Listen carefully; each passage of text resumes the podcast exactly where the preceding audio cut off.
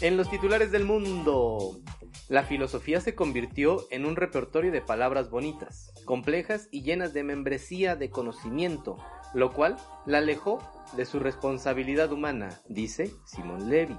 Nos preguntamos, ¿quién es Simón Levy?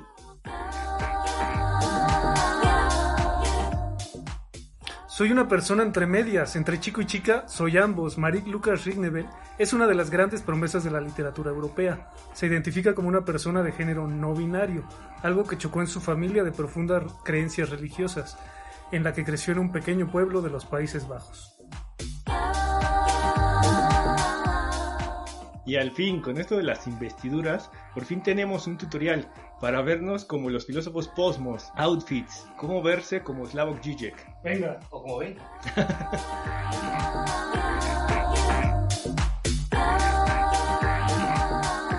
Bienvenidos muchachos, estamos aquí otra vez despertando, en, estetizándonos a esta hora de la madrugada en que nos encontramos aquí abajo del puente. Estamos grabando. Dani, ¿cómo estás Dani? ¿Qué tal? ¿Cómo está Rodo? Bien, Dani. Benja, ¿Cómo están? bien, bien, ¿Todo Benja. bien? Sí, ¿Todo ¿cómo sigue tu patita, Benja? Pues ahí va rengueando todavía. Sí, bien. Sí. Bien, bien, bien, Benja. Fue duro el golpe. Eh, Sí, pues es que eso de bajar las escaleras ya a tu edad, Benja, pues no, Golpes que da la vida. no, no se presta, ¿no? No se presta. Eh, pues bueno, hoy, hoy vamos a abordar eh, otra anécdota que nos, nos trae Dani. Eh, Ustedes ya se tomaron su, bueno, mejor dicho, ¿cuál se tomaron? La temperatura sí hace rato. Deja- deja la 35.7. temperatura, La, la vacuna, ¿ya te vacunaste? La vacuna, no, no, no, todavía no tengo Ustedes con su- 60, por favor. Ustedes con su, con su experiencia y su magistratura para poder dar clases y todo eso ya, ya es, es el momento, ¿no? De que les toca para las presenciales. En mayo, ¿no? Si no me equivoco, ya empieza. Pues no sé, pero pues ya te, ya te quiero ver ahí con tu mascarita. O sea, ya los quiero ver ahí con su mascarita. Dani, que ya va a ser más maestro que nada. Pues a ver después del golpe qué, qué tanto líquido le pueden sacar a mi rodilla, ¿no? Sí, exacto. ¿no? O qué tanta agua le pueden meter todavía a la vacuna. O sea, porque está, puede que esté rebajada. ¿Qué tanto aire me pueden inyectar?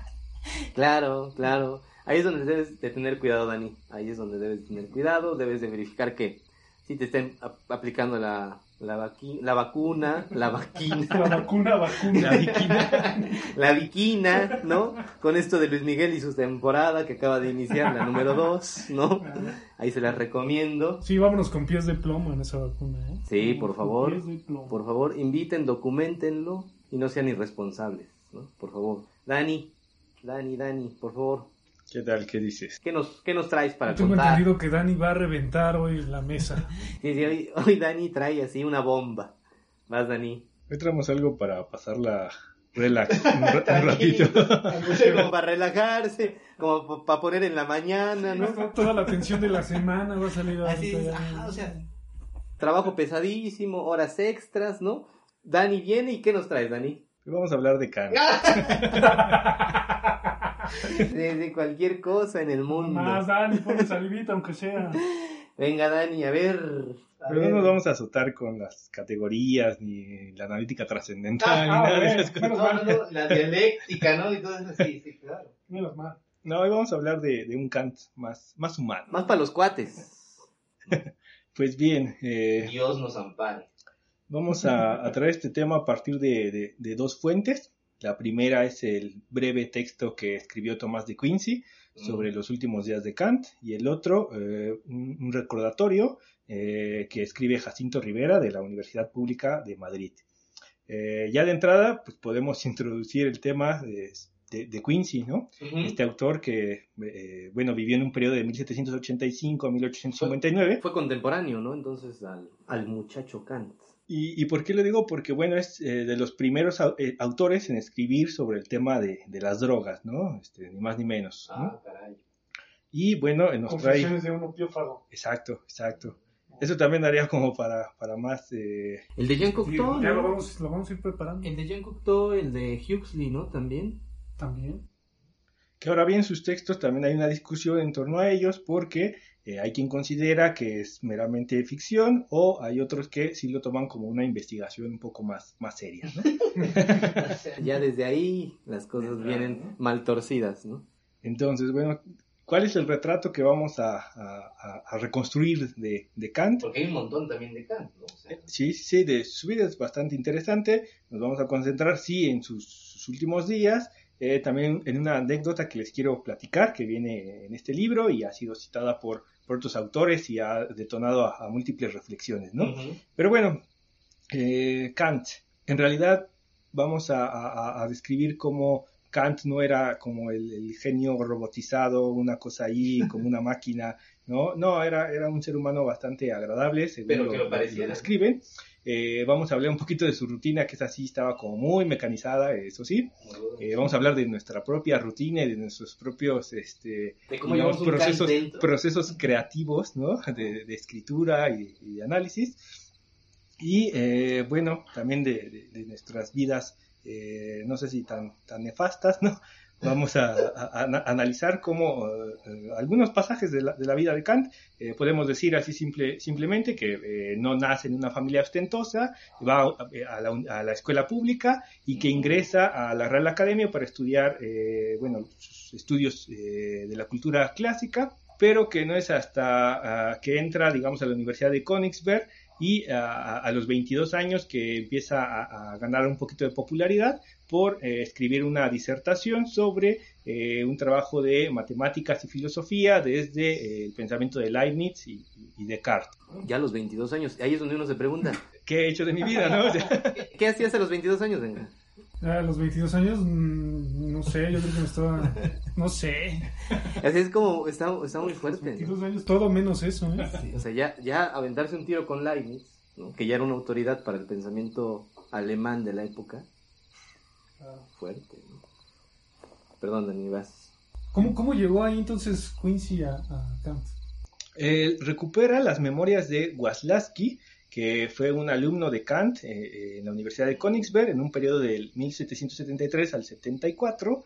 Eh, más adelante, pues, no sé, yo creo que renuncia a la filosofía o no sé, no la ve venir y este se vuelve trabajador de Kant se dedica a pasar en limpio los textos, trabaja con él. Ah, entonces eh, ya había chalanes. Exacto, exacto. Ah, becarios, ¿no? Entonces, este, becarios de investigación.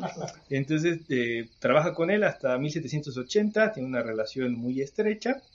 Después, eh, bueno, por cuestiones personales, deja el tema de, la universidad y demás, y no se lo encuentra hasta 1790 en una reunión ahí este, con toda la parafernalia de los profesores de la Universidad de Königsberg, donde, por cierto, Kant ingresó eh, a partir de 1770. Eh, que es ahí donde ya le empezaron a pagar decentemente y ya tuvo como para este, vivir una vida decente, porque antes eh, pues se dedicaba a dar clases particulares.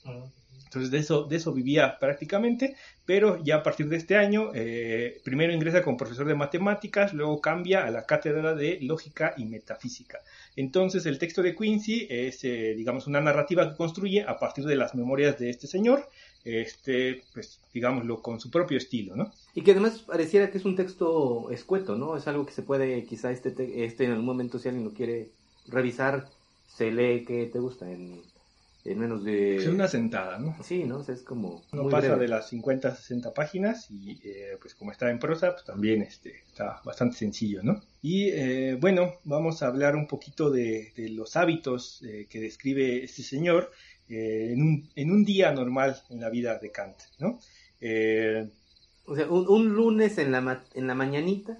Pues prácticamente todos los días, ¿no? O sea, todos los días eran como... los mismos lunes, o sea, para Kant todo era lunes. Eh, ¿cómo, ¿Cómo comienza eh, el relato de este señor? Bueno, nos dice que a partir de este reencuentro, eh, Kant lo invita muy amablemente a su casa a, comer, algo un poquito extraño, de acuerdo a la rutina que conocía del joven Kant, porque él acostumbraba a comer, digamos, en el cafecín de, la cuadra, pero conforme fue avanzando en su edad y haciéndose más viejito, pues ya acostumbraba a comer en casa, pero eh, con la tradición de invitar a una serie de amigos para conversar después de la comida.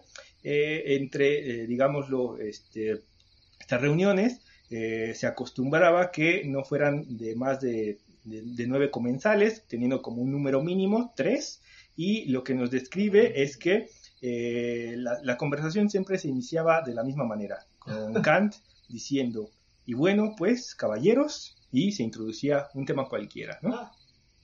El estilo era una, conversación común de temas de, interés en esas épocas. Eh, se describe a un Kant como un anfitrión bastante cortés, con muy buenos modales, y las únicas reglas dentro de estas eh, reuniones es que se tratase de un grupo heterogéneo eh, es decir, eh, no solamente personas del campo de la filosofía, sino también de la medicina, las ciencias, etcétera, y que también se incluyera eh, como invitados a jóvenes de la universidad, esto para equilibrar el asunto y que no sea puro viejito, ¿no? Sí, o sea, temas rancios y ya que se estén durmiendo. Un poco bajar el promedio de edad, ¿no? Sí, ¿no? Y que salgan las impertinencias de estos de estos muchachos, ¿no? Alguien tenía que cambiar los pañales. me, me, acuerdo que también, perdona, me acuerdo que ya no recuerdo eso que platicamos también anteriormente, que si en el texto de siglo XXI de Historia de la Filosofía, que publica siglo XXI, en el de la Ilustración, eh, ya no recuerdo si es ahí o en el de García Morente, de las lecciones preliminares de filosofía, cuando abordan lo de Kant, van a decir que tenía en su comedor un retrato gigante de, pues ya se imaginarán, bueno, ni tanto, unos podrían decir que es Hume, pero tenía un retrato de Rousseau. Órale. Ajá, una, una pintura, hay me imagino que neoclásica por la época, y que le gustaba jugar también como a los naipes, era como, como buen taur, ¿no? Hacía trampas y cosas así, me imagino. Bueno, no, para su ética, ¿no? para su imperativo, ¿no? Pero que sí le gustaba como echar la baraja, pero que le, le, le aborreció un poco que otros no fueran tan hábiles mentalmente como él. O sea, así, así ese de que te tengo que explicar, ¿no? De cómo tienes que hacer una tercia, una corrida o cosas así por el estilo, como que le detestaba al señor Kant. Sí, así no vale el juego, ¿no? Sí, así de que, o sea, vete, vete, a tomar, vete a abrir un tutorial y luego ya vienes aquí ya cuando sepas, o sea, no vas a venir aquí para que yo te enseñe. Eso, eso lo describe, te digo, ya no recuerdo si en la de siglo XXI o en la de García Morente, recuerdo esa, esa partecita que introducen ya después cuando vienes a leer el, el gordo de, la, de esta triada de sus críticas. Bueno, eh, en cuanto a sus hábitos, bueno, eh, eh, estas comidas tertulias, ¿no? Se alargaban un poquito hacia la tarde, se acostumbraba que fueran por ahí de las 2 de la tarde. algo que se dice es que Kant no consumía ningún alimento desde que se levantaba hasta esa hora de la comida. Ah. Solamente se echaba un tecito, un cafecito y una copita de vino. Ya para sus últimos días sí ya estaba como este espiritifláutico, pero este, normalmente se escribe como, como un, tipo, eh, digámoslo, llenito, ¿no? Entonces, eh, ¿qué, acostumbraba a hacer Kant después de, estas tertulias? Pues mandaba toda la goma y se iba a dar su paseíto, eh, ah, como de costumbre en la tarde, ¿no? Eh, acostumbraba ir solo porque, pues, quería quedarse con sus propios pensamientos, ¿no? Eh, regresaba de... perdón, Dani, ese paseo era como a las tres y media de la tarde, según creo. Pues vamos a suponer que sí. Pero ya que bajó el sol. Por ahí escuché que sus vecinos solían este eh, programar los relojes, ajustarlos, porque era muy, era, muy estricto, ¿no? En el horario. Hiciera el tiempo que hiciera, lloviera, tronara, relampagueara o mucho sol, siempre era la misma hora. Sí, de hecho, eh, su, digamos, su, rutina era muy, muy mecanizada. Ahorita vamos a hablar de otros datos al, respecto. Eh, entre, entre algunas cuestiones, eh, Kant acostumbraba ir a, irse a dormir a partir de las 9.45, así en punto. ¿Por qué a las 9.45? Porque a las 10 ya tenía que estar acostado en su camita, ¿no? envuelto como una momia. Ya no se paraba para nada, hasta el otro día si tuviera que ir al baño, no importaba, no importaba si, si estaba haciendo un chingo de frío, él se tapaba como tamalito y no se levantaba. Su mameluco de Hume, ¿no? Tenía un mameluco de Hume. Y precisamente a partir de las 9.45 él decía, voy a dejar de pensar en todo lo que me pueda interrumpir mi, mi, estado de, de, sueño y eh, todas esas cosas las voy a dejar para el otro una, una mente con esos pensamientos simplemente decir voy a dejar de pensar a las 9.45 me apago no o sea bajo el switch es como decir decías que tu equipo reciba más actualizaciones. Así Kant se ponía. No más. En ese estado, Yo ya quisiera irme a dormir a las 10 y caer así muerto, porque luego estoy a las 3 de la mañana y sigo revisando las redes sociales. ¿Qué otros hábitos podemos nombrar? Bueno, ¿A qué hora se levantaba Kant? ¿A qué hora se levantan ustedes? Benja, ¿a qué hora te levantas tú? Por la matina, pues solo levantarme seis y media, siete de la mañana. Ah, no, pues sí, tú sí eres un kantiano. No, yo también a las 7, 7 y media yo ya estoy así despierto y haciendo mis, mis pensamientos, ¿no? Sus ejercicios matutinos Sí. ¿no? Ajá, ¿no? O sea, con mi toga todavía sí, ¿no? Sí. No, No. sí, tempranito. Más bien tú, ¿no? No, yo no, yo pa- para mí La mañana hacer algo antes después. de las 10 es un insulto. o Sí, sea. la, la mañana de- en Dani empieza a las 11.20. Esa vida holgada de Dani. Bueno, pues Kant se levantaba 5 minutos antes de las 5 de la mañana, por instrucción de su lacayo que iba y tocaba su puerta y le decía, señor, Y, así Hora de levantar. Su sueño, su sueño erótico, ¿no? 5 minutos antes de las 5 de la mañana y para las 5 en punto ya estaba sentado en la mesa frente a una tacita de café. Uf, imagina, ahora, perdón, eh, ahora imagínate las, e- esa hora en la Kennisberg, en donde no había luz y nada más la vela que iluminaba el comedor de Kant. Porque ¿quién más se despertaba a esa hora en esa comunidad? Y con el chingado frío, supongo que Ajá, frío. no sé, a lo mejor hay, por ahí a lo mejor algún granjero, eh, alguien que se dedicara como a, a alguna actividad del campo que se pudiera quizá levantar esa, a esa hora. Ven fuera El sea, panadero, el panadero de la región. Bueno, yo creo que el pan empezaba como a las 6 de la mañana, pero... El de los periódicos. Ajá, ¿no? O sea, pero unas cosas así que a las 5 de la mañana, ya que estuviera la vela prendida en la casa de Kant, del señor Kant. Qué buena imagen. Después del café, ¿qué hacía? Se disponía a echarse una pipa, ¿no? Eh, de acuerdo a lo que eh, se describe, se la, se la echaba tan rápido que a veces quedaba mucho sin quemarse. ¿no? Eh, a las 7 en punto ingresaba a su gabinete de lectura y no salía de ahí hasta las 12.45 en punto.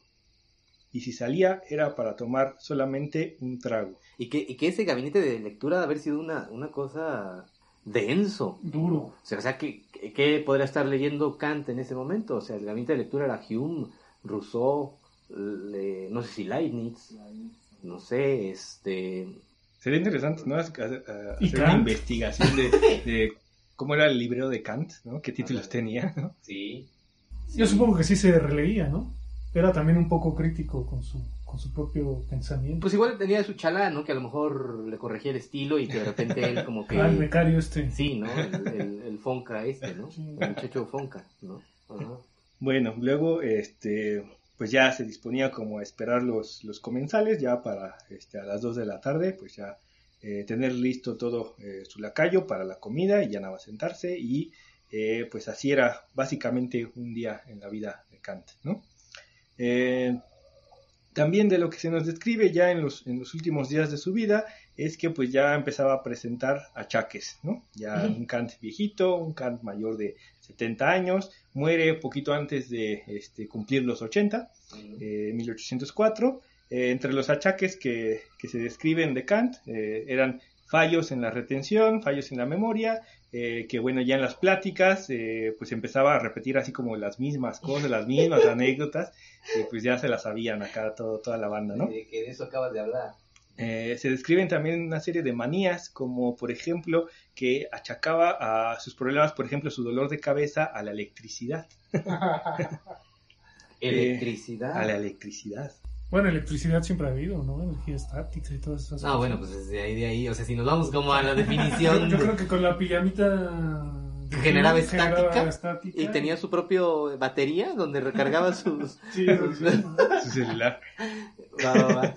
Eh, entre otras cosas, la pérdida del sentido del tiempo, eh, es decir, si Kant era como todo un relojito, ¿no? Este, siempre bien puntual para todo, pues ya se le empezaban a ir las cabras, ya se le empezaba a ir el avión, y luego, eh, pues ya empezaba como a quedarse dormido, como este, pues sí, en sus lecturas, ¿no? Este, estando en la plática, señor Kant, despierte usted, ¿no? Sí, ¿no? sí, ya era, tenía como somnolencia ya para cualquier hora, ¿no? Eh, viene un incidente curioso cuando Kant tiene eh, 78 años. Eh, le acompañó durante casi 40 años eh, su lacayo, eh, de apellido Lampe, Ah, que, bueno, él participó en el ejército prusiano, luego del retiro, pues Kant lo, lo contrata, ¿no? era un pelmazo, dice, este, eh, nada interesante, nada, digámoslo, nada preparado ni nada, pero pues un, buen, un buen criado, ¿no? Pero ¿qué pasa? Que después de 40 años de servicio, de estar batallando con él, eh, pues empieza ya que a desaparecer el dinero, ¿no? Empiezan a, desaparecer ah, las cositas, ¿no? Entonces, eh, pues, eh, y luego con un Kant que se quedaba dormido, pues ya, este, la cosa no estaba chida, ¿no? Entonces, ¿qué pasa? Pues que se percata de esto Kant y, pues, con toda la pena, pues, lo despide, ¿no? Entonces se queda sin la calle un ratito hasta que contrata a uno nuevo que es de apellido Kaufman y este resulta ser todo lo contrario, ¿no? Un tipo bien estudiado, que sabía latín, que, que podía, eh, digámoslo, por lo menos entretener un poquito a... El hijo que siempre deseó Kant. Exacto, exacto. y eh, la, anécdota viene acá porque, eh, pues, Kant, si bien batallaba mucho con, con, con, este lacayo, a pesar de que ya se sabía la rutina y todo, cuando llega este otro señor, eh, pues constantemente está así como eh, con ideas así de, este, a ver si no quiere robar y este, eh, vamos a andar detrás de él y, siguiéndole las pistas y demás, pero era por la misma sensación que le había dejado la pérdida de confianza con, con Lampe. Entonces, eh, ¿qué pasa? De, esas manías ya de anciano, ¿no? Sí, exacto. De que tu abuelito dice, ¿dónde dejé mi reloj? ya la necesitaba. No, me robó mi reloj la criada. Abuelo, ya no Abuelo, lo tienes escondido en el librero. No, no, no, no, no, Me lo robaron. Entonces, el, chiste es que llega este señor un día a visitar a Kant, el señor Waslaski, que es el que habíamos dicho, es, de Quincy recupera las memorias eh, para escribir su, texto y eh, pues se mete así como de, chismoso al gabinete de, lectura, este que habíamos dicho, y entre eh, su libro de notas encuentra una de febrero de 1802 que dice, el papelito así escrito, no olvidar, perdón, sí, no olvidar, olvidar a Lampe. Ah, o sea, le habla Kant a su Kant del futuro, ¿no? Para que su Kant del presente no lo olvide. Y que no olvide olvidarlo, ¿no? O sea, entonces, eh, pues aquí viene lo, curioso, ¿no? O sea, pensar que el mismo autor de la crítica a la razón pura, de, vamos a, arrastrar cómo son posibles los juicios sintéticos a priori, eh, se recuerda a sí mismo, ¿no? proyectándose hacia el futuro y demás, eh, no olvidar, eh, olvidar algo que al mismo tiempo en que te, te dice a ti mismo, no lo olvides, pues lo sigues recordando, ¿no? Entonces, eh, pues eso ha, dado para muchas, muchas interpretaciones, ¿no? No sé, ¿algunos de ustedes ha, querido olvidar algo que no pueden? a Kant, ¿no? por ejemplo. A Kant, por ejemplo, ¿no? Y como diría tu padrino Bersón, ¿no? Este, bueno, no conociera Sarto Bersón cuando mencionan que pues el pasado vive a partir del momento en que lo traes en este presente. Y pues ese presente queda hecho, ese pasado queda hecho una broma al momento de traerlo aquí. Y que también representa como un impasse lógico, ¿no? sí. Como una, negación de la negación, no sé cómo referirlo, ¿no? No olvidar, olvidar, y entonces este, se, se, cancela. y que, se escucha más como poesía, ¿no? Esta especie de, de girondo de los no, que no han. Sí, de hecho es una figura retórica, Ajá. se llama el oxímoron. Ah, exacto. Sí, que, que, que, que tu también padrino, ¿no? que tu padrino Borges, que bien tu padrino Borges, sabes que... Borges vino a la mesa en un, hablando de Kant. Pero no hace falta que lo saques porque en cualquier momento va a aparecer, Benja, en cualquier momento lo vas a sacar. Ah, que Borges ocupaba mucho los oximorones, la oscuridad del sol, cosas así, ejemplos por el estilo, ¿no? Pero sí, sí, sí, va, va como por ahí del señor. No olvides olvidar. Exacto, del Mr. Kant, ¿no? Buenísima esa, ¿eh? Sí. Y bueno, otros datos curiosos de la vida de Kant, nada más así como por, mencionar algunos. Eh, pues en 1732 ingresa a la, Real Academia de Estudios. Este, en 1737 muere su madre, cosa que este, sí le pegó bastante. Eh, en 1740, es cuando ingresa a la Universidad de, de Königsberg. A los 22 años es cuando hace esta, esta disertación, sería en el 46. Eh, en, un periodo de entre el 76 y el 91 funge como decano de la Facultad de Filosofía de la Universidad de Königsberg y del 86 al, eh, eh, si no me parece, al, 90, al 88 es rector, rector de la, de la universidad. Este, rechazó en el 78 también una cátedra en la Universidad de la de no sé cómo se pronuncia en alemán, Halle, Halle, no sé. Eh, la pregunta que se han hecho a algunos biógrafos es, bueno, ¿y por qué la rechazó? Eh, puede achacarse a, ciertos problemas de salud que ya presentaba o que por ese periodo pues estaba ya como culminando su, su obra, ¿no? La crítica de la razón pura, entonces era como, eh, ¿para qué me, saturo de, dar clases? De compromisos. exacto, entonces... Sí, ni me entienden estos. Exacto, exacto. Entonces, bueno, eh, entre cómo se describe a Kant como profesor, pues que incitaba a los alumnos a pensar por sí mismos, a no aprender filosofía, sino a filosofar. Ahí está tu sapere aude, ¿no? tanto le gusta Rollo. Maldita sea, ¿no? y lo tiene tatuado en la pantorrilla. Sí, sí, sí, en la ingle izquierda se encuentra el sapere aude. Que díganme cuándo lo he llevado a la, a la marcha, jamás. Pero cómo me gusta quedar bien con esa. Y bueno, en el 76 deja de dar clases ya por, eh, problemas de salud. Y bien, bien importante esto, en 1950 eh, el ataúd de Kant eh, lo allanaron, se llevaron el ah, cuerpo ah, y quién sabe dónde quedó. Quizás se lo llevaron para hacer estudios científicos, neurocognitivos de su estructura cráneoencefálica. ¿Quién, quién sabe? ¿no? Hacer un clon de Kant, no sé. ¿no? o habrá sido esto sido eso. O, habrá sido esto obra de Swedenborg, esto que les decía, ¿no? O sea, Swedenborg, como les platicaba, es este que vamos a traer después esa anécdota porque está chida. Eh, cuando Kant tiene el, momento o la discusión con Swedenborg, una especie de medium eh, eh, creyente, visionario, sueco, que él afirmaba, y las noticias, el, Twitter de la época decía que tenía la capacidad de entablar conversación con los ángeles y descender como a los infiernos.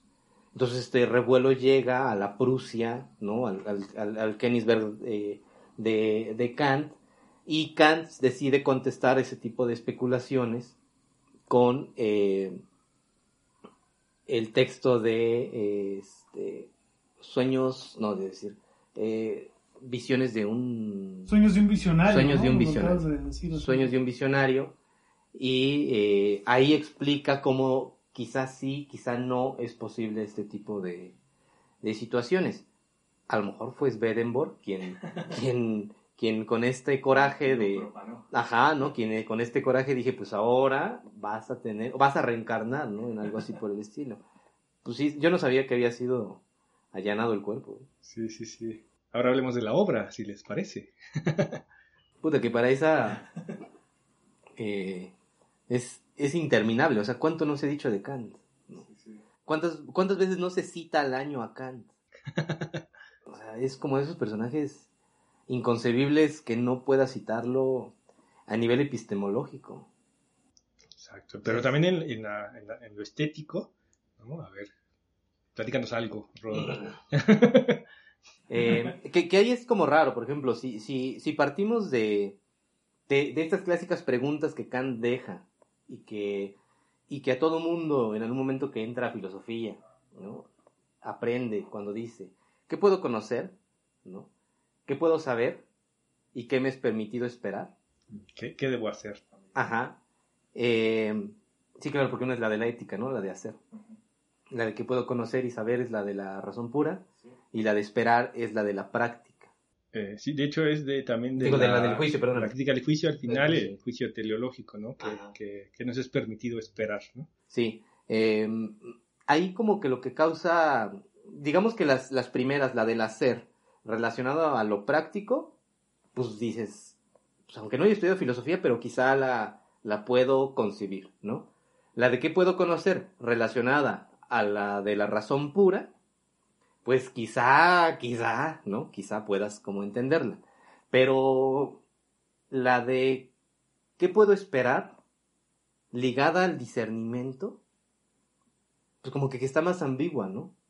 O sea, como que está más extraña. Y luego, algo que también me llama la atención, que en la, que en la tercera crítica que hace Kant, hay un, hay, un, hay un problema de traducción siempre fuerte porque vamos a encontrar distintas traducciones a, esta última crítica a nuestro castellano.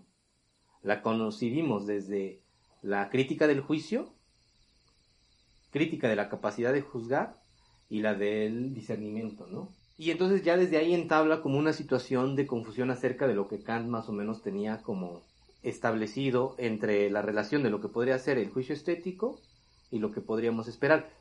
Ahí dentro de, dentro de las preguntas y dentro de las posibles incógnitas, eh, sería cuál sería esta relación entre lo que podemos esperar y el juicio estético.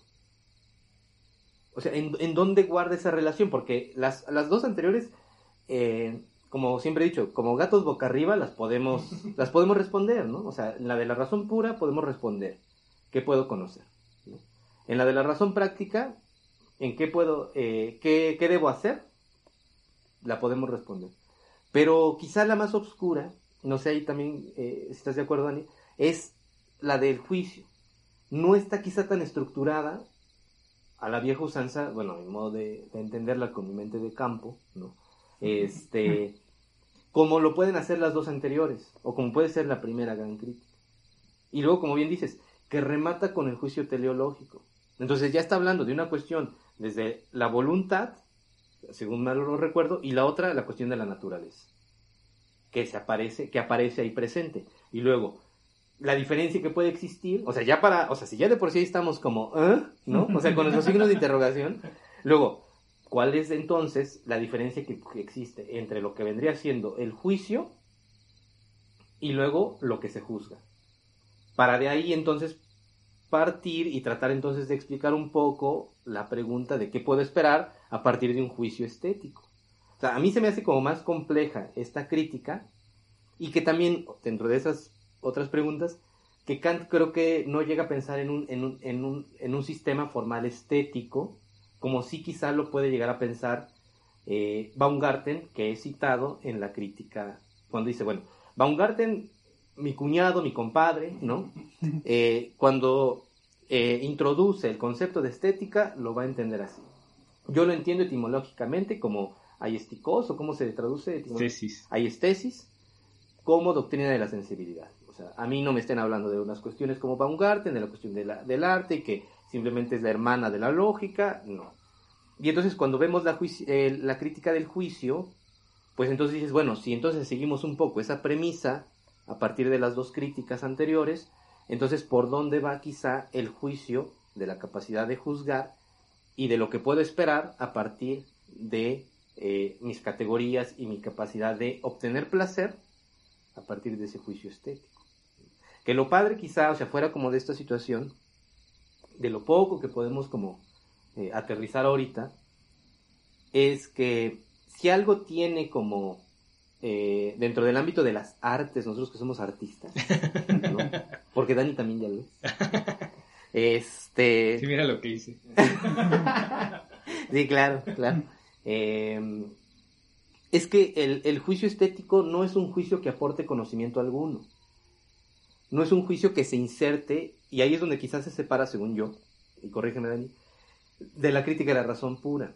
O sea, no es un juicio que aporte un conocimiento alguno, ni es un juicio que tampoco esté condicionado a la voluntad, sino que es un juicio en el cual, por el mero hecho de especular, por así decirlo, del quién sabe qué va a ser, genera ese placer al momento de encontrar ese universal, al momento de quererse justificar en ese universal. No sé si volverse trascendente, pero quizás sí. Y ahí es donde el juicio, el juicio de gusto del, ah, pues es que a mí me gustan los dorilocos, se reflexiona a sí mismo tratando de buscar una justificación universal. Y creo que ahí es el punto de partida. Ahora, la parte teleológica ya es la parte así como, o sea, el telos, la cuestión de lo que va a ser el final, ahí yo siento que si más o menos entendí, se había entendido esta primera parte, la parte teleológica, creo que ya se azota en un, en un dejo más de oscuridad del pensamiento kantiano. ¿no? No sé qué piensas, Benja. O sea, si, este, si, si, llegamos a este punto, sobreviviste al derrame cerebral y llegas al juicio teleológico, ahí sí ya no, ya no tienes esperanza, ¿no? Ahí es ya. Ahí, eres una masa morfa, así, no sé, un pleido cualquiera. ¿no? O sea, sí, o sea, un Play Doh que te meten así en cualquier... La materia gris saliendo por los Cualquier caso. No, pues Rodo nos acaba de dar una cátedra de No. Kant es este, No, Dani, tú sí lo has leído completo. O sea, yo, tan bien entendido. yo eso es lo que entendí de- y, no, y no lo leí completo. O sea, creo que la del juicio eh, es la que yo menos he explorado. ¿Cuál es la que más has explorado? No, la de la razón pura, que es, Ah, pues vamos con esa. que, que- que es la que uno lee siempre en cuarto de primaria, ¿no? cuando uno está desarrollando su capacidad motriz, entonces uno lee la crítica. El que sí la leyó como muy jovencito es el Charles Sanders Peirce. Tengo entendido que sí lo, lo, lo tomaba como libro de cuentos. ¿Pero qué? ¿La del juicio? No, la crítica de la razón Ah, pura. no, sí, o sea, porque ¿te acuerdas cuando veníamos anteriormente? no? Tomaba su chocomil y, Ajá, ¿no? y leía. Déjame te platico, cuando veníamos hace como cinco años aquí a la camioneta de Dani a leer, ¿no? A mi gabinete de lectura. A tu gabinete de lectura, ¿no? Que veníamos aquí de intelectuales, ¿no? Y de cambiar el mundo. Eh, me acuerdo que empezábamos con estas, eh, con estas situaciones y la, la de la razón pura es como la, la inmediata. O sea, es como la inmediata. Y hablábamos de Peirce, ¿no? De Charles Sanders Peirce, que en ese momento creo que quizá nos fascinaba. O quizá a mí, porque era la forma como de, de interpretar dentro de las que ya ves que tampoco se le daban a hacer triadas. Triangulitos y Panofsky. Ajá, ¿no? Eh, era la forma en que quizá podías eh, justificar tu realidad a partir quizá también de las lecturas en el mundo del arte simbólicas de las que daba Peirce quizá, ¿no? Y era un kantiano hecho y derecho. Se ve que era alguien que conocía perfectamente la, la lectura de Kant, nada más que él la, la aterrizaba desde un punto de triadas, ¿no? Muy esquemático, ¿no? Sí, sí, sí, sí. Para él eso era eh, cómo explicar la realidad a partir de triángulos. Hay una frase que se me vino a la mente, que también hace mucho tiempo con, eh, con, un, con un gran cuate que se llama Renato. Eh, Kant deja al momento de quererse como matrimoniar. Que no sé cuántas veces tuvo como, como la oportunidad de, de casarse. Y las desperdició todas. Sí, así como, como tantos cuantos hemos platicado. ¿Qué dicen? Pensé que iba a decir así como tú. Ajá, ¿no? Así como tú, Ben, así como Dani, quién sabe, ¿no? Pero que sí decía que casarse era bueno, pero al final de cuentas, no casarse Era era, mejor. Era mejor, Claro. era mejor. Porque al final, como, como también dijo Kierkegaard con Regina Olsen, que el casarse lo único que hacía era invertir tiempo en una, en una cuestión conyugal para restárselo a la actividad intelectual. Y que él prefería la actividad intelectual por encima de la actividad conyugal. Otro hubiera sido el Kant doméstico, ¿no? O sea, otro hubiera sido el Kant, porque las, las críticas las escribe ya a una edad muy avanzada. No sé, Kant, o sea, a diferencia como de otros filósofos que quizá escriben sus, sus obras a los 30, ¿no? Tenemos un Hegel que escribe a los 30 la, casi la fenomenología del espíritu, un Jacques Derrida que escribe de la gramatología también como por eso de los 30. Eh, ahí, hay, ahí hay como de los, los 30 cuando uno se dedica como a la filosofía. Y si, no, ajá, y si no escribió nada ya bueno, pues ya de plano, este, mejor diga que eh, se dedica al hogar o cualquier otra cosa, ¿no? No por desdeñar el hogar, ¿no? Pero eh, están los 30 como algo como muy fuerte dentro de la filosofía. Y Kant lo escribe a una edad ya muy, muy avanzada, que habrá tenido como unos 50, unos 50 años aproximadamente. Pues digámoslo, si, si la, terminó, la, la crítica, eh, la razón pura en el 81, y eh, ¿cuándo habíamos dicho que nace? No importa, en el, En el 24. En el 24. 1724. 24, estaremos hablando que sí tenía como 50, 60 años, ¿no? Sí. Ya era un tipo de edad avanzada. Ya era un joven maduro, ya era un joven maduro, Un chaborruco. ya era un joven maduro, un chavo ruco. No más que chaborruco, ya, ya iba de salida también. Sí, no, o sea, pero, pero sí su legado es, creo que es de los filósofos que, como les digo, o sea, es, es imposible no, no concebirlo, no citarlo en un ámbito de las humanidades. Cualquiera que vaya A, la a- tal grado que se habla de una, una era precrítica y Sí. una era después de, de las críticas, ¿no? Y lo que te platicaba, y lo que platicábamos anteriormente, creo que hace como 15 días, 20 días, eh, en el cafecito, ¿no? Este, que Kant primero había tenido una formación hacia la física. Y que fue uno a partir de unos, de unos, de unos textos que escribió cuando dijo, no, ya no me voy a dedicar a la física. Por eso tiene como estas cuestiones de las estrellas, del cielo, etcétera, y que posteriormente decide ya introducirse formalmente lo que vendría siendo la filosofía. De ahí también su afinidad con la cuestión de la física de Newton, de ahí también como su, afinidad a la cuestión de cómo puede tener validez la física por encima de la metafísica. Por eso quizás centraba tanto eh, la crítica de la razón pura, el pensar propiamente sobre cómo tener validez en juicios de verdad, porque viene propiamente de una, de una formación, quizá poco, sí, no conocida de la física, que lo lleva propiamente a tener juicios a partir de vivencias o experiencias que puedan eh, evidenciarse como verdaderas. Eso es, eso digo, eso es algo que tengo bien presente que está en, en este de la historia de la filosofía del siglo XXI. Ahí dice así cuál fue su último texto, su influencia con Wolf, ¿no? Eh, que había sido eh, un, un, gran filósofo de esta Prusia, del cual tiene como bastante, bastante influencia. De ahí en fuera, eh, sus obras... Es un tipo muy metódico, ¿no? Que caía ya en lo... O, rayaba lo maníaco, ¿no? Sí, sí. Rayaba ya lo maníaco, así como, no sé, una especie de personalidad estas como muy autista. Pero, por ejemplo, como... a la misma hora, todo muy obsesivo, ¿no? Pero como decía Dani, o sea, ajá, o sea, invitaba gente, o sea, solamente a cierto tipo de personas y eh, le, le, le, gustaba como... Se hartaba de que no sabían jugar a las cartas como él, como él quería. Sí. O como él, como él podía. Sí, sí, sí, sí. Y, y de ahí ya lo que despliega eh, en, en, su obra, en sus obras, eh, pues no tiene eh, no tiene precedente. ¿no? ¿Tuvo roces importantes así con, con, alguien, con algún contemporáneo? Pues digo, yo, yo la que conozco es la de Swedenborg, que es cuando Sueños de un Visionario, cuando, cuando publica. Eh, de ahí, pues, sus afinidades, ¿no? Con... Eh, cuando dice que despierta de este mentado sueño dogmático, ¿no?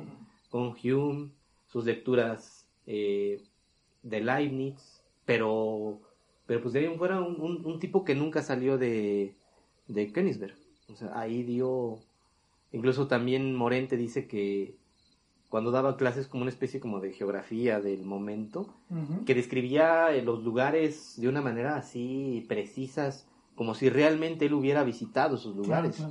Pero cuando le decían, oiga, oiga, maestro Kant, ¿no? O sea, ¿Cuándo diablos fue para allá? Dice, no, no, nunca he salido. O sea, todo esto que lo describo es porque lo he leído, porque lo he investigado, porque lo he encontrado.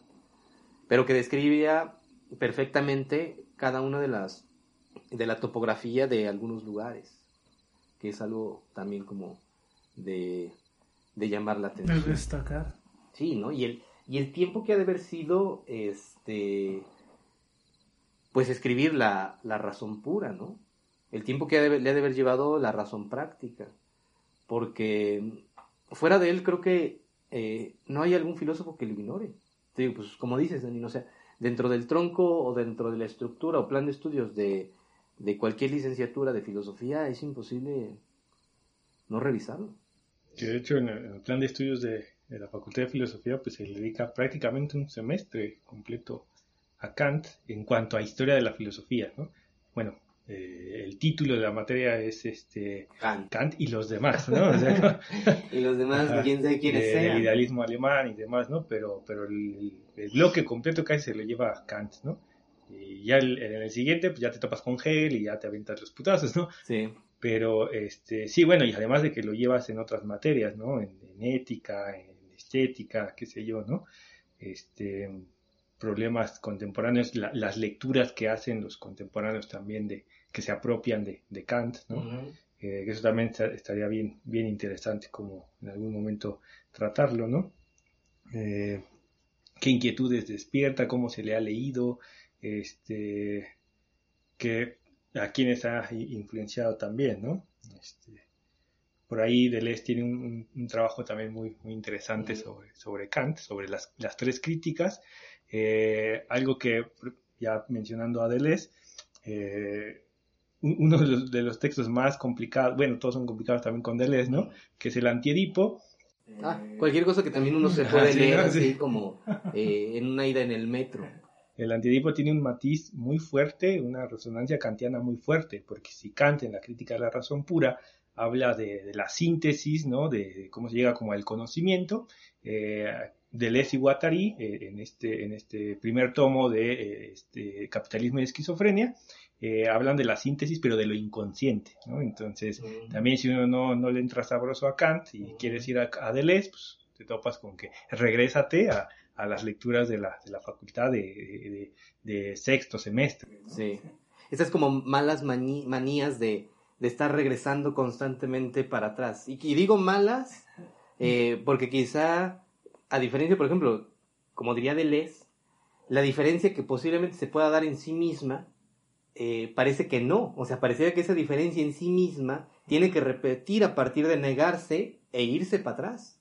Digo, bueno, ya es como una ocurrencia también, ¿no?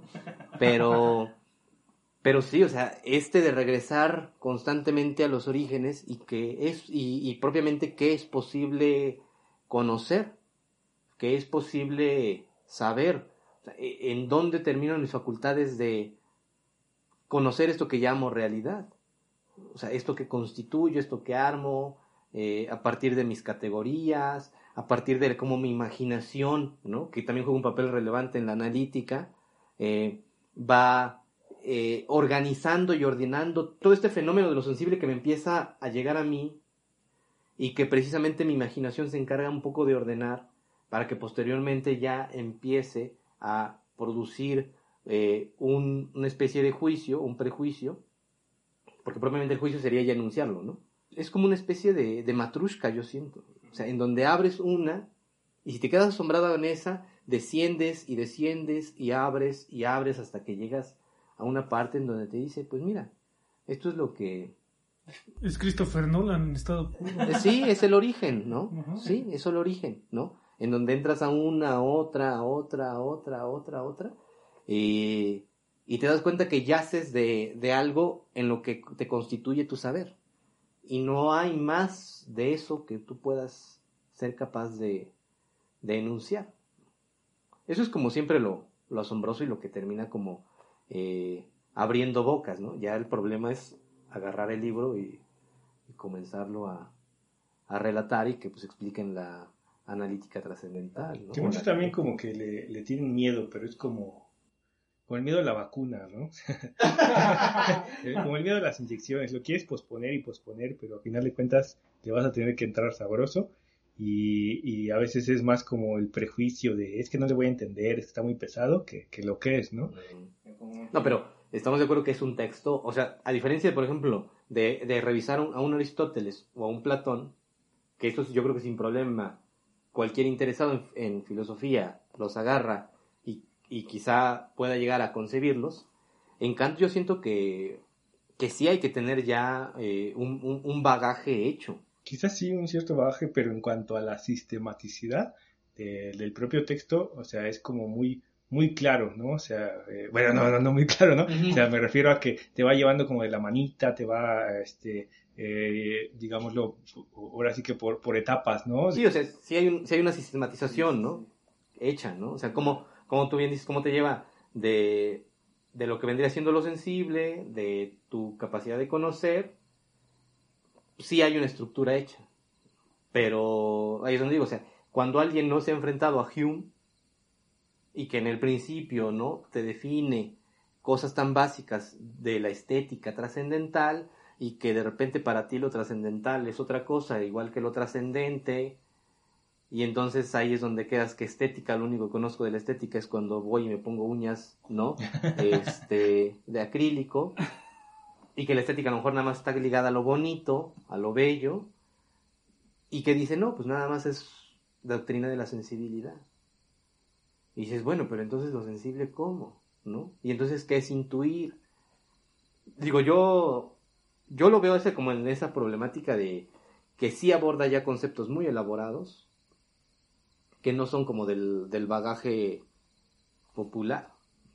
Tú, Dani, porque llevas 7, 15 años eh, leyendo y releyendo, ¿no? 15 años encerrado en ese gabinete. Ah, en ese gabinete de lectura, ¿no? Pero, pero el común de los mortales, yo siento que les cuesta trabajo arrancar, ¿no? La más citada es la de la razón pura. ¿Qué hay de la razón práctica?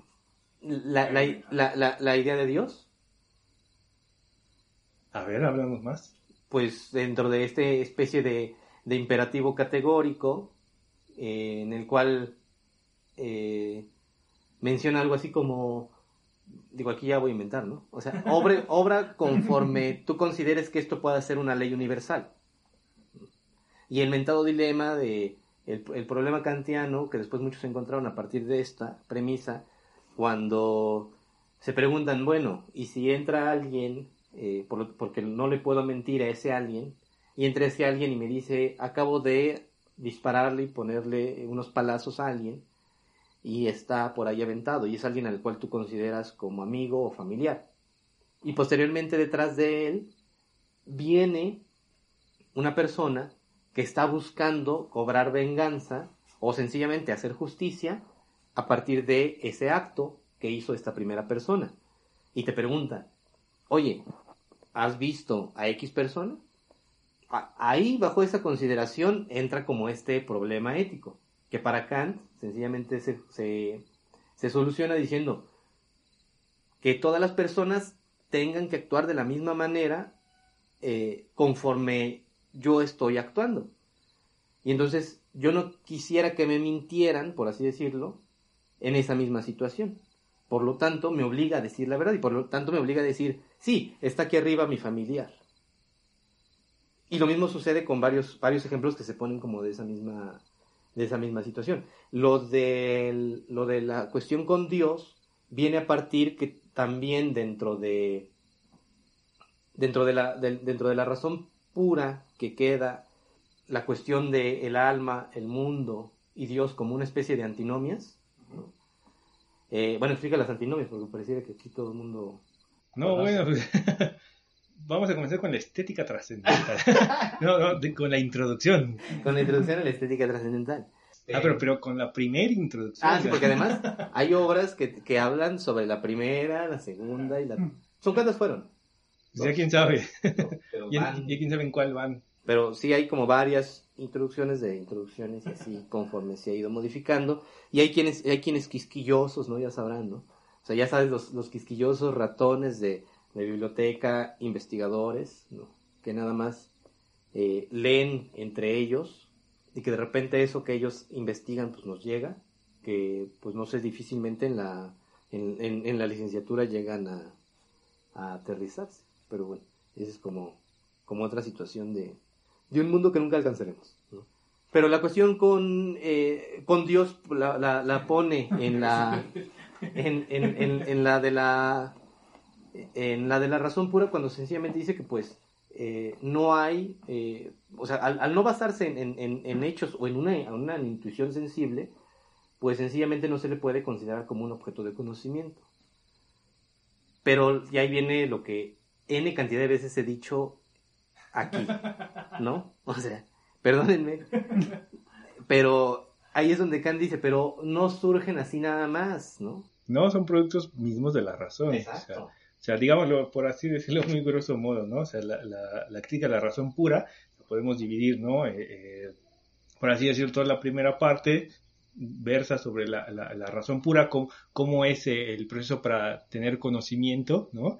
De, de, de, de las cosas de la realidad a partir de eh, la experiencia sensible, de cómo le, le aplicamos la- las intuiciones, eh, digámoslo, este, que son las intuiciones del espacio y el tiempo, luego cómo se le aplican las categorías y demás, y ta, ta, ta, ta, ¿no? Ajá. Y cuando llegamos a, a este punto, eh, que sería este, ya la razón especulativa en la, dialect en la, en la parte de la dial- dialéctica trascendental, es es, precisamente como a partir de a- a paralogismos y este, antinomias, la razón, eh, insisto, que se llama especulativa por eso, porque no tiene un referente empírico, sino por, por las mismas figuras ¿no? que, se, que se va haciendo, este, en lugar de, de- de deducir el conocimiento, insisto, estoy diciéndolo muy grosso modo, este, busca figuras que permitan eh, justificar eh, los hechos, ¿no? Por así decirlo, ¿no? Entonces, eh, en lugar de, hacer un, trabajo de eh, deducir el conocimiento, nos vamos a, construirlo a partir de,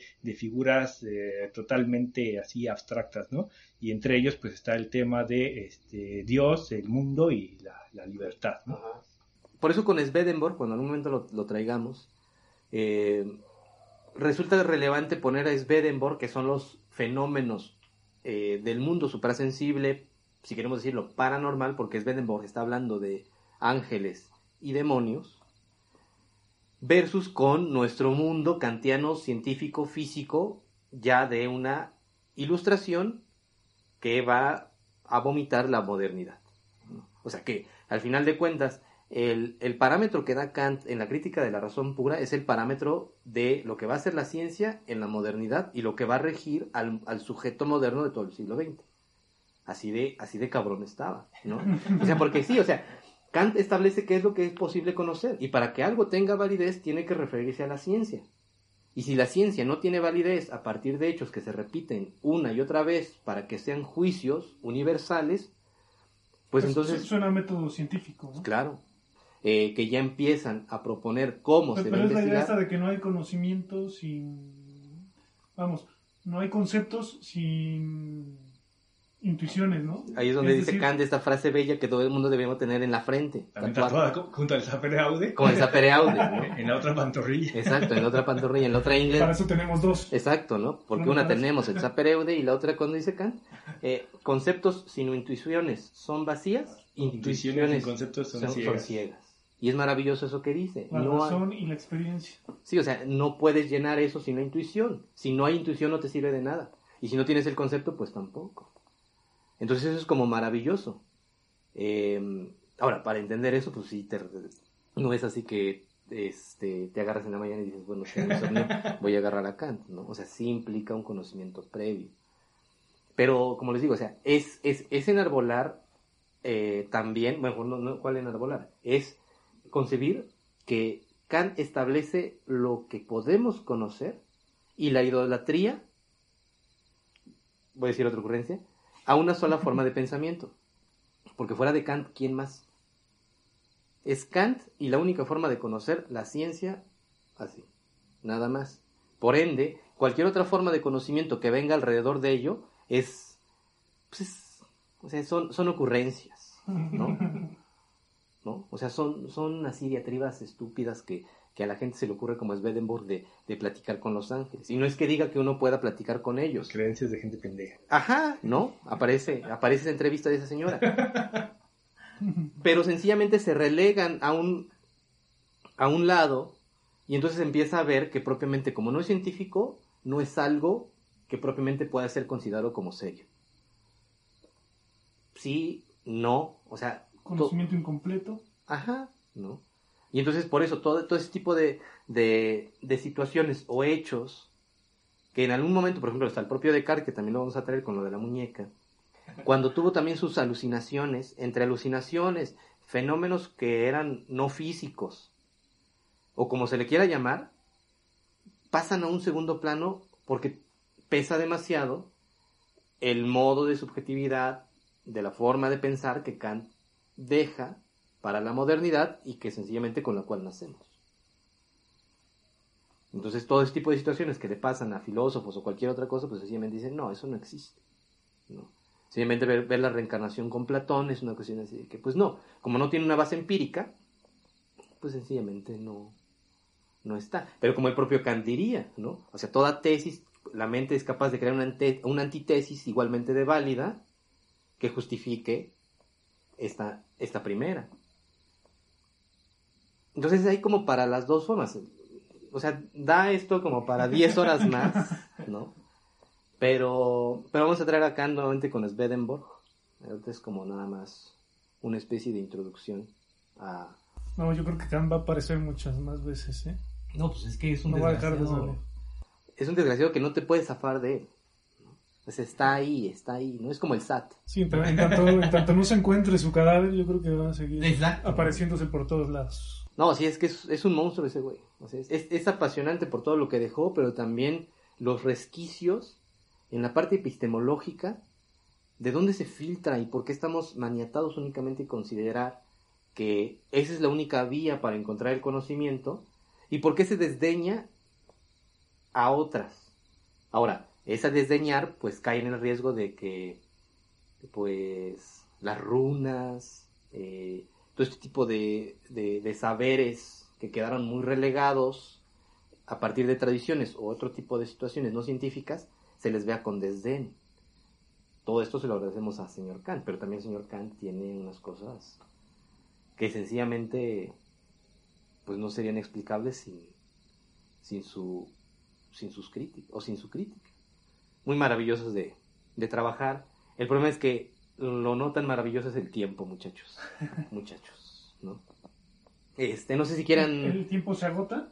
El tiempo se agota, el tiempo dentro de esta categoría que yo la tengo aquí en... Ah, que por cierto hay una crítica durísima, pero durísima que le hace mi pollo Bergson a, a, ah. Kant sobre la categoría de tiempo, que básicamente va a decir que en la estética trascendental este, pues hace la misma deducción de del concepto de tiempo, bueno, la, intuición del tiempo con el espacio es, la misma. Sí, sí, que nada dice la manita, ¿no? Exacto, entonces ahí también dice, pues estás confundiendo, papá, este, estás diciendo lo mismo, ¿no? y bueno, se, recuperan también estas, estas paradojas, ¿no? De, de, de Zenón y demás, de, que si en realidad estamos midiendo el tiempo con, con unas categorías espaciales y demás, y también, pues, este... Eh, ahí se sirve Bersón para eh, introducir el concepto de duración, ¿no? Y también otro método de aproximación al conocimiento que precisamente va a contravenir al de Kant, que ya no va a ser este, el, de, la razón pura, sino va a ser una especie de antiintelectualismo, que, que así se, le ha llamado, que es el empirismo metafísico. Pero bueno, eso ya son otras cosas. Pero este, pues hasta aquí llegamos con Kant. Eh, prometemos que este, para futuros episodios. Dentro de seis, o sea, va a haber un programa de seis años seguidos, ¿no? Hablando sobre Kant. La cátedra permanente. No, pero agárrense porque el que se viene es Wittgenstein. Ah, que, que, que, ese, que ese cabrón también tiene cosas, así como habíamos dicho que Kant limita el, las posibilidades de saber, el otro muchacho las posibilidades de nuestro lenguaje. Entonces sí, sí, sí promete y después en, algunos, en algún tiempo traeré Swedenborg este versus de lo, lo paranormal, lo suprasensible, que él, Swedenborg, decía que vivía y que experimentaba, versus Kant, que decía, no, eso, no es posible, ¿no? O sea, eso no es posible. Entonces ahí vendrá, vendrá después. Pero bueno, es momento de, de zarpar, es momento de arrancar esto otra vez. ¿no? anclas. Es momento de, partir. Dani, gracias Dani. un gusto como siempre estar aquí con ustedes. Gracias Dani. Benja, muchas gracias. Muchas gracias Rodo. Eh, nos estamos escuchando el otro jueves, otro programa, otra anécdota, otras ocurrencias. Y pues nos vamos. Bye. Pásenlo bien.